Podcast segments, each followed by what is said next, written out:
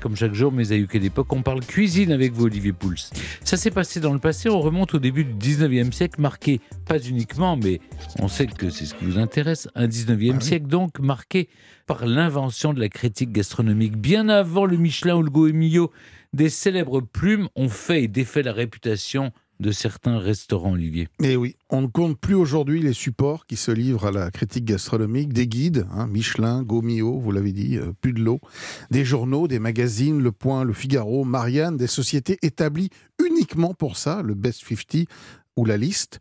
Et je vous passe évidemment les sites internet dont les versions contributives comme TripAdvisor rencontrent un succès grandissant. Franchement, aujourd'hui, rien n'est plus simple que d'accéder à la critique d'un restaurant. Bon, au regard souvent de la divergence des avis, il n'est pas toujours aisé de s'y retrouver, mais bon, ça c'est un autre débat. Mais qui donc peut se prévaloir d'être le premier critique gastronomique français et disons même de l'histoire? Dans l'Antiquité déjà, de nombreux écrits concernaient la cuisine, citons le fameux ouvrage d'Apicius, Oui. le De Cocinaria, mais on parlait plus volontiers de produits ou de recettes, il n'y avait pas de critique à proprement parler, il faut dire que les restaurants n'existaient pas non plus.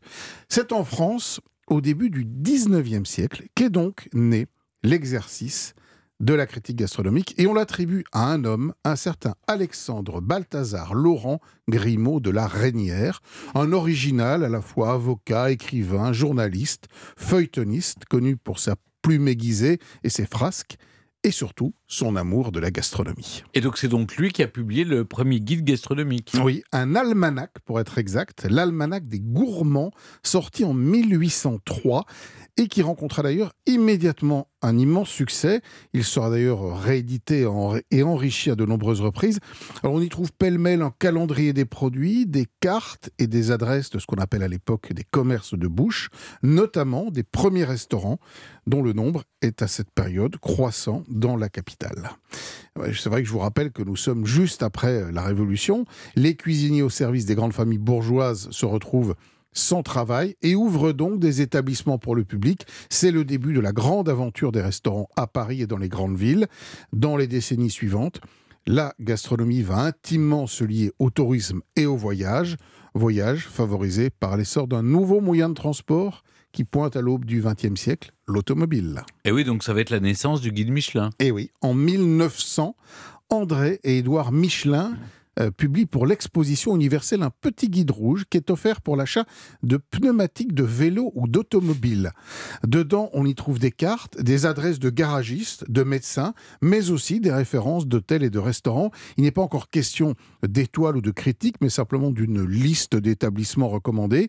Ce guide, euh, qui s'impose vite comme une référence, supprime la publicité en 1908 et remplace progressivement le grand public qui faisait euh, remonter ses impressions sur les établissements qu'il visitait par des critiques professionnelles, les fameux inspecteurs anonymes qui commencent à faire trembler les chefs.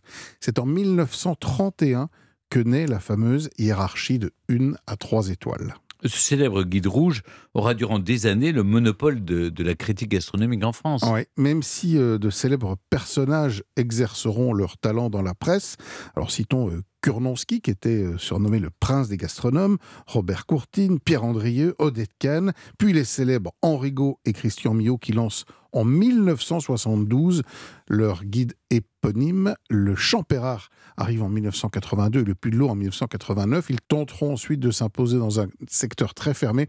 En fait, le seul à concurrencer réellement le Michelin sera le Goumio qui, avec la nouvelle cuisine, invente une nouvelle vision de la critique gastronomique.